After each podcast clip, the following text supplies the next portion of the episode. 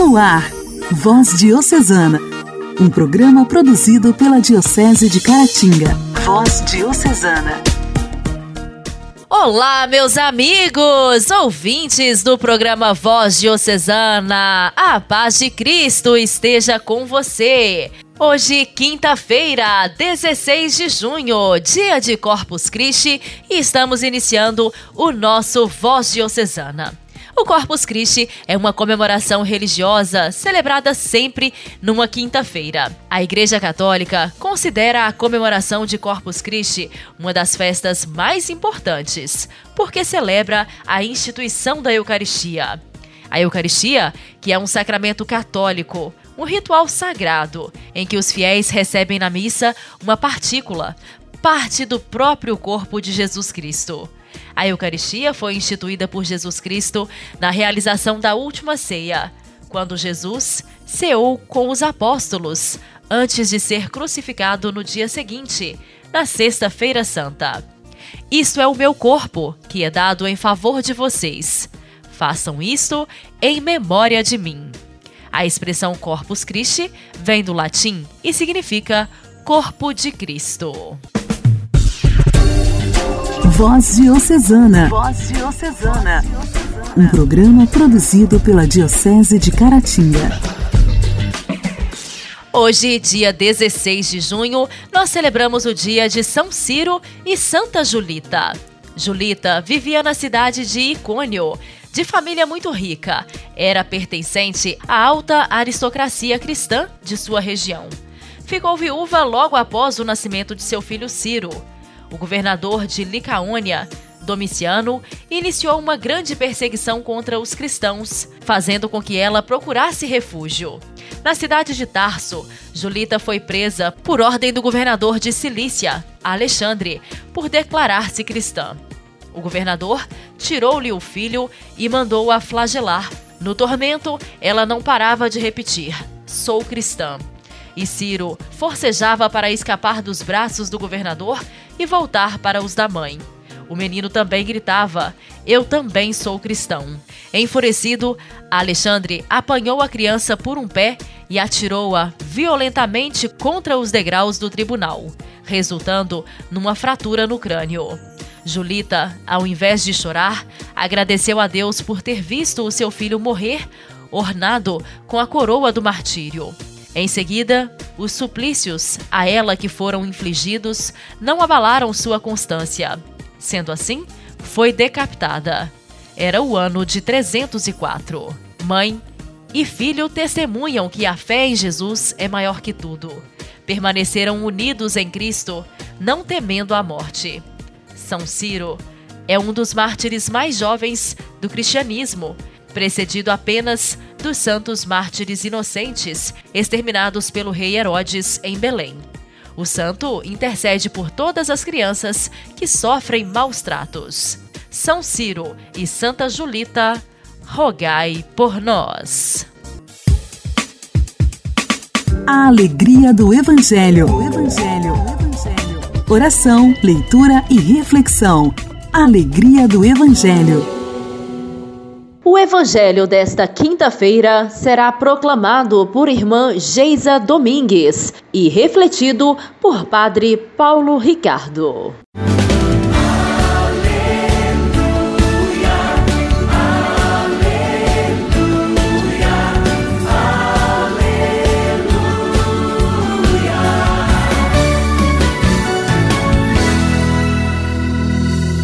Naquele tempo, Jesus acolheu as multidões, falava-lhes sobre o reino de Deus e curava todos os que precisavam. A tarde vinha chegando. Os doze apóstolos aproximaram-se de Jesus e disseram: Despede a multidão, para que possa ir aos povoados e campos vizinhos procurar hospedagem e comida, pois estamos num lugar deserto. Mas Jesus disse: Dai-lhes vós mesmos de comer. Eles responderam: Só temos cinco pães e dois peixes a não ser que fossemos comprar comida para toda essa gente. Estavam ali mais ou menos cinco mil homens.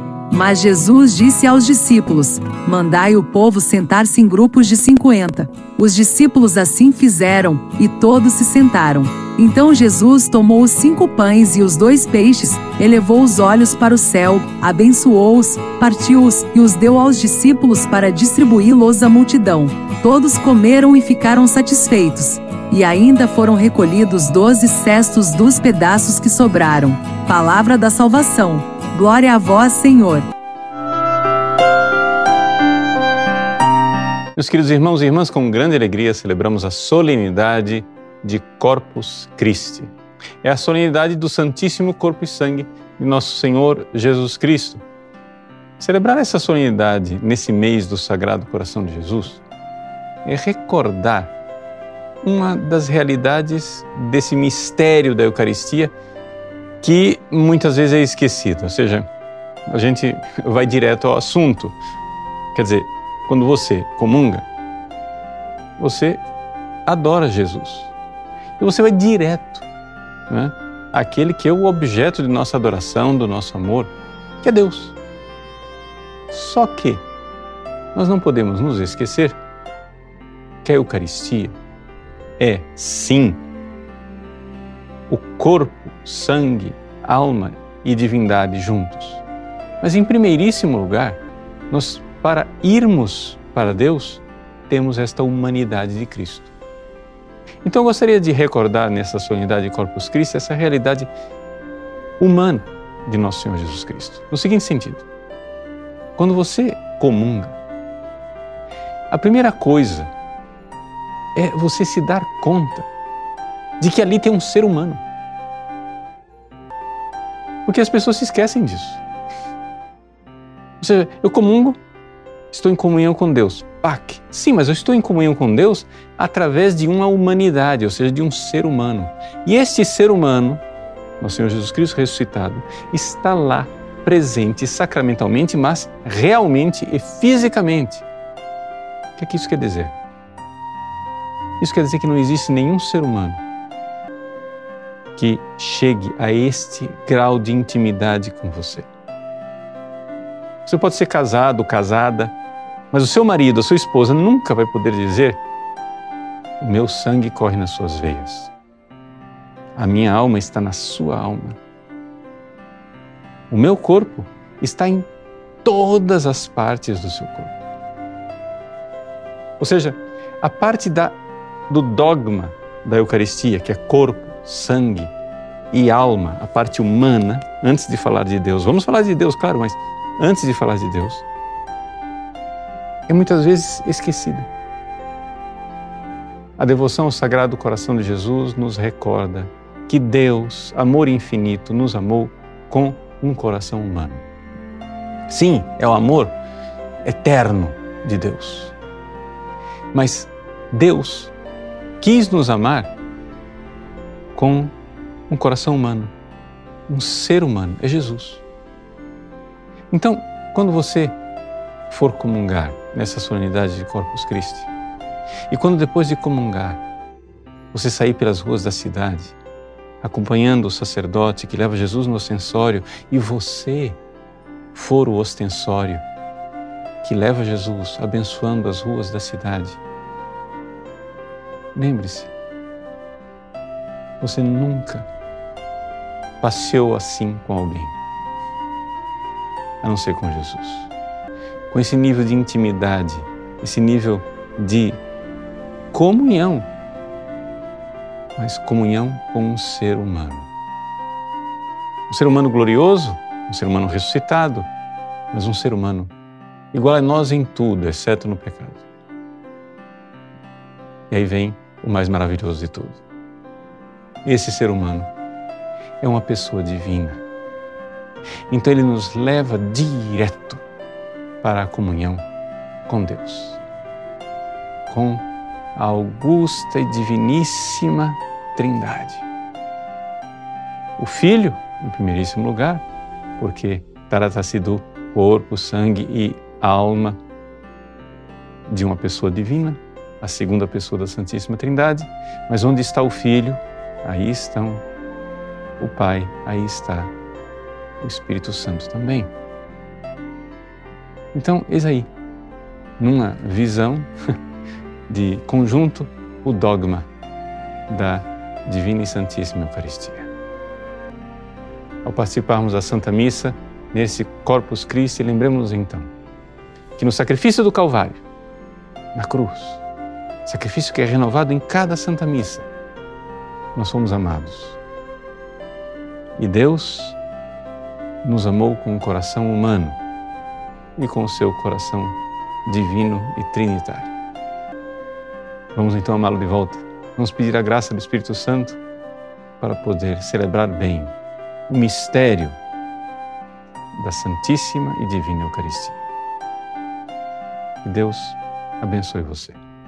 Em nome do Pai, do Filho e do Espírito Santo. Amém.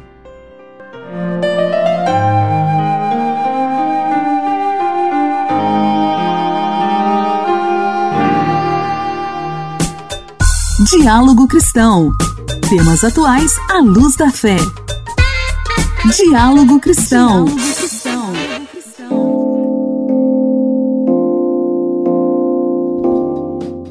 de 45 mil mulheres foram vítimas de violência doméstica no primeiro semestre deste ano em Minas Gerais. Os dados apontam que, entre essas mulheres, 37 foram assassinadas e 64 foram vítimas de tentativa de feminicídio. Os números apontam a necessidade de ampliar as ações de proteção às vítimas, mas também revelam que mais gente tem procurado ajuda quando presencia uma situação de violência. É o que explica a delegada Amanda Pires do Departamento Estadual de Investigação, Orientação e Proteção à Família de Minas Gerais. São números que demonstram que, apesar de várias campanhas, da ampliação da rede de atendimento, nós ainda precisamos muito melhorar nossa capacidade de atuação para que esses números de fato sejam reduzidos. Os números, por outro lado, eles podem significar também que mais pessoas têm tido acesso, mais pessoas têm sido encorajadas, e quando eu digo pessoas mulheres em situação de violência, têm sido encorajadas a noticiar esses graves atos de violação aos seus direitos.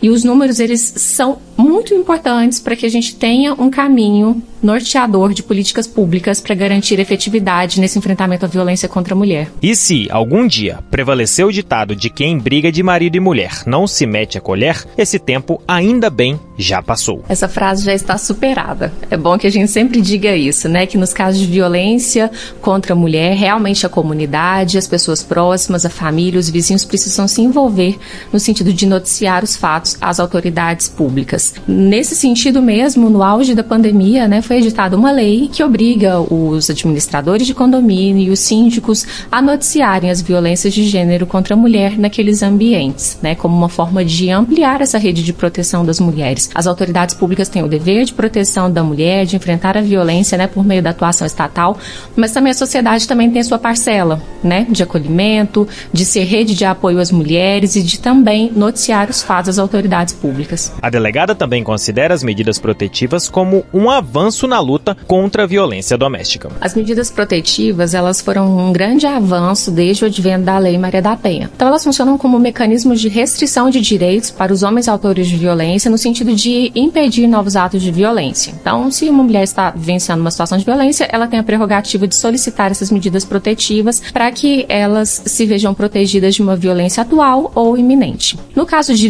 violação dessas restrições de direitos que foram impostas aos homens autores de violência, é possível que o delegado de polícia represente pela prisão preventiva desse investigado, ou até mesmo na situação flagrancial, prenda-o em flagrante delito. Amanda Pires apresenta quais são os mecanismos de denúncia disponíveis às vítimas e também para quem presenciar uma situação de violência. Nós podemos registrar registros né, de notícia de violência contra a mulher, tanto de forma presencial quanto de forma remota. A forma remota veio para ficar, né, especialmente em razão do período de isolamento social que nós vivenciamos, e é possível que esses registros sejam feitos por meio da delegacia virtual, mas também é possível que seja feito nas unidades policiais espalhadas pelo Estado de Minas Gerais, pelas delegacias especializadas de atendimento à mulher, pelo Ligue 180, que é um canal, inclusive, por meio do qual é possível realizar as denúncias de forma anônima, o 190, por meio do acionamento imediato da Polícia Militar. E existem outras formas, como o aplicativo Chame a Frida, que é uma atendente virtual, e também o aplicativo MG Mulher, que também é uma forma de acesso à delegacia virtual. Igreja, Igreja em Ação. Formação, CNBB, notícias, Vaticano, diocese, não paróquia, troco a minha Igreja fé. em Ação. Igreja em Ação. Em sua mensagem para o sexto Dia Mundial dos Pobres, Francisco volta a condenar a guerra na Ucrânia.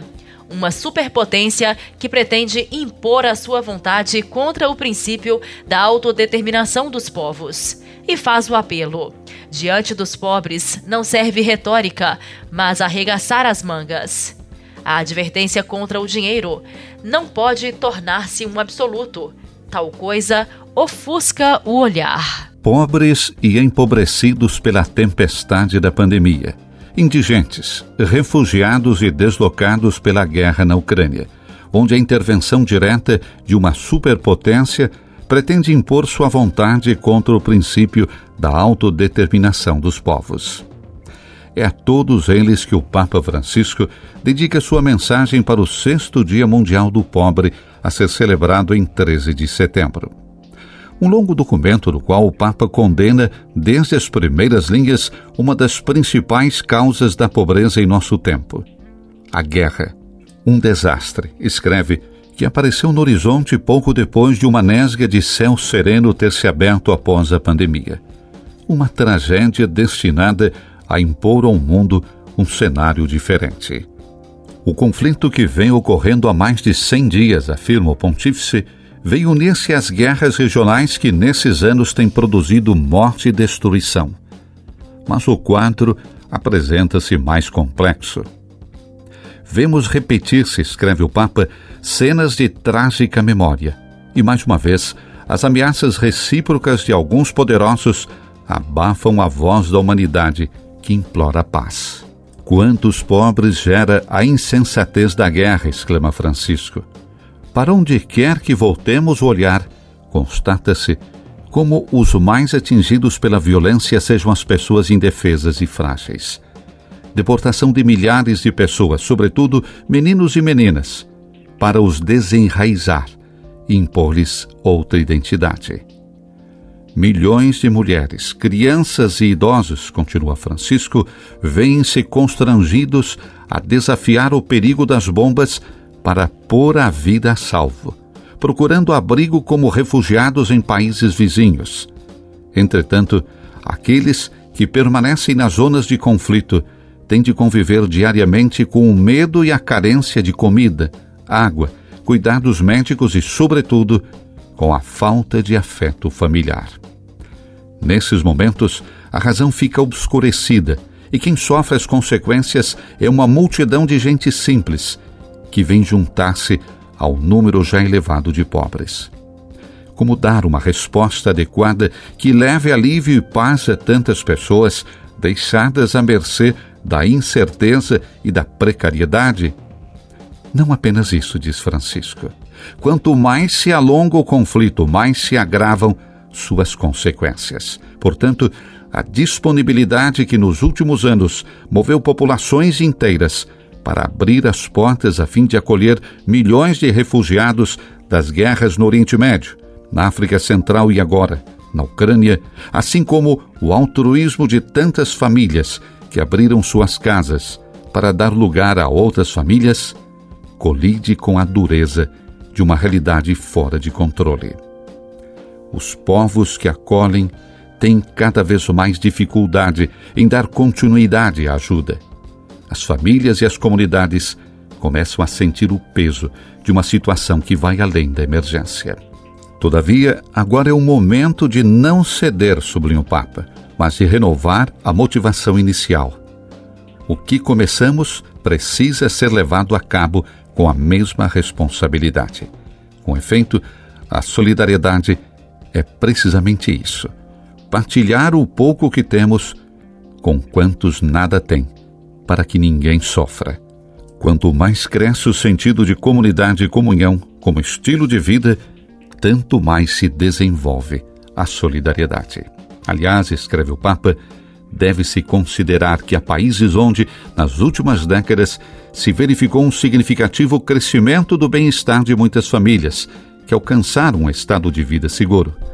Como membros da sociedade civil, mantenhamos vivo o apelo aos valores da liberdade, responsabilidade, fraternidade e solidariedade.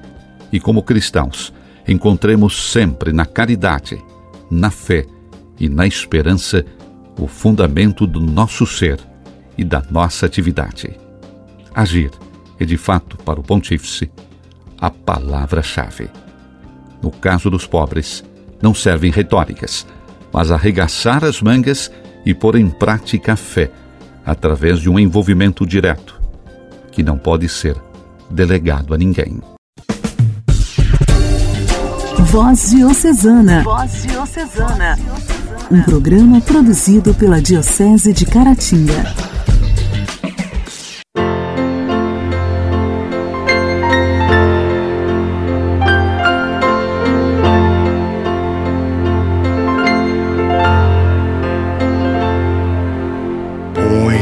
Coração no meu meu coração no teu. Não tenhas medo de abraçar a cruz. Tens também meu ombro e minha força, eu sou Jesus. Vem comigo, vem que eu sei. A jornada é longa e eu direi Quais os perigos de me acompanhar? É um caminho estreito, mas é feito para chegar. Segue os passos que eu darei. Prende a tua cruz na minha. Vai servir meu povo faça como eu. Ele sofre menos quando encontra um sireneu.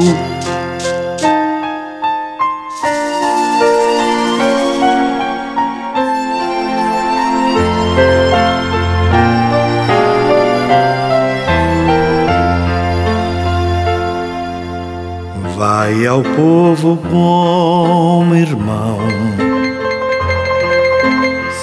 preciso, estende a mão.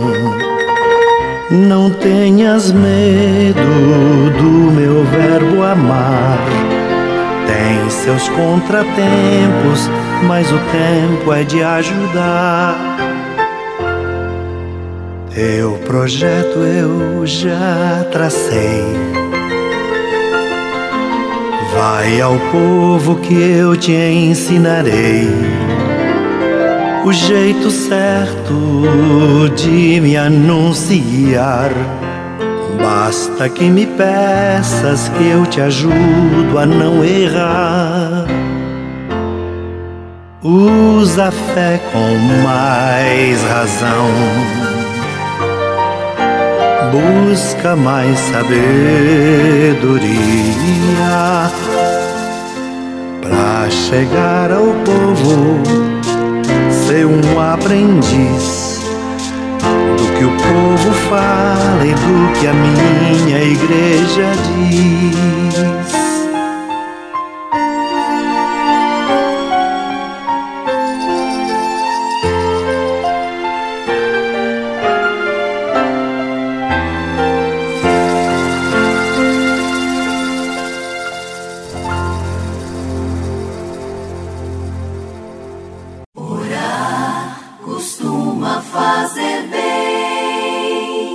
Intimidade com Deus. Esse é o segredo. Intimidade com Deus. Com Irmã Imaculada. costuma fazer bem. Querido irmão e irmã, estamos no nosso terceiro encontro sobre a oração e do livro de Laurence Freeman, A Luz que Vem de Dentro, ele nos diz sobre a santidade e sobre a oração. Ele diz assim: é preciso entender que a santificação ocorre dentro de uma comunidade de discípulos. Não existe santidade individualizada. A inspiração que atinge determinada alma atinge também todas as outras almas, pois é a expansão da inspiração de Cristo que está presente em todos. É a construção de seu corpo iluminado, a perfeição da sua igreja. A santidade requer que oremos juntos. Se não estamos em estado de oração e imersos em oração, a igreja passa a ser simplesmente uma organização social, política ou intelectual. E se não estivermos em estado de oração, não seremos testemunhas. Na melhor das hipóteses, seremos testemunha bem pouco convincente. Experimentamos a inspiração à santidade no seio da igreja e a própria igreja nos desperta para tal experiência, que é a percepção de que nosso ser é convidado à santidade de forma pessoal, mas enquanto pessoa pertencente a uma comunidade. Há também um senso de pecado envolvido nessa questão, pois sabemos que não somos íntegros, que fomos divididos pelo medo, pelo egoísmo, por erros tanto individuais quanto hereditários. A santidade vem como dom completo e a igreja está fraternidade da doutrina de Cristo, que se faz viva com seu espírito, ajuda-nos a encontrar o equilíbrio entre o senso de pecado e o apelo à santidade.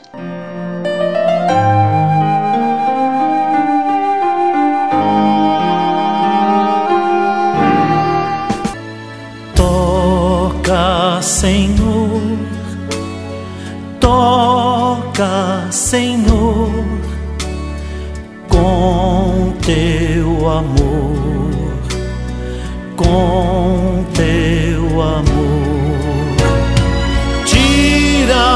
todo medo, angústia e aflição. Toca nesta alma e cura o coração. Toca, Senhor, toca, Senhor,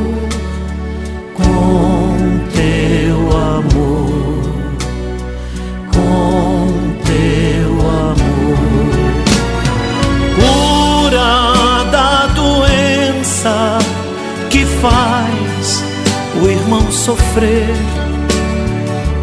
Toca neste corpo, Jesus, com teu poder. Toca, Senhor,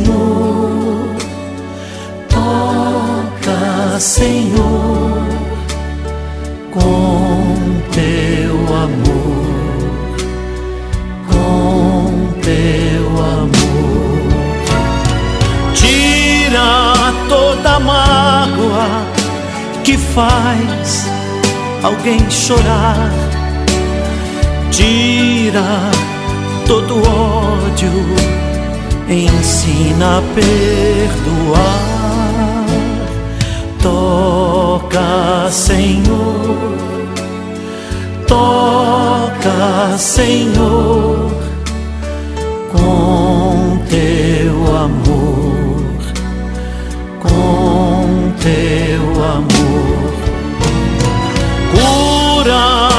do pecado e lava com perdão.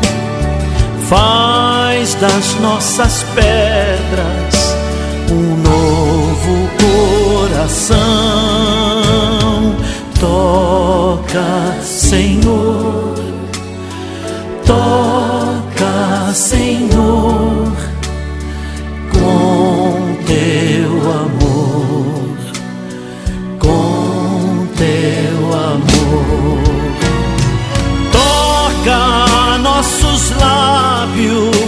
e o nosso interior. Vamos te louvar, Jesus, com muito amor. Toca, Senhor,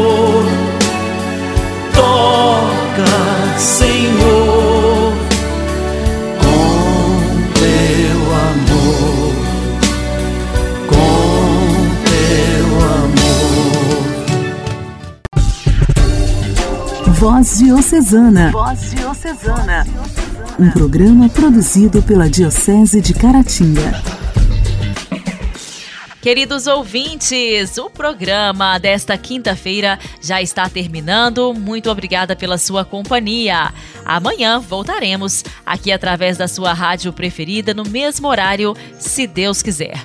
Eu aguardo todos vocês. Um forte abraço. Que Deus te abençoe. Você ouviu Voz Diocesana, um programa da Diocese de Caratinga. Voz Diocesana.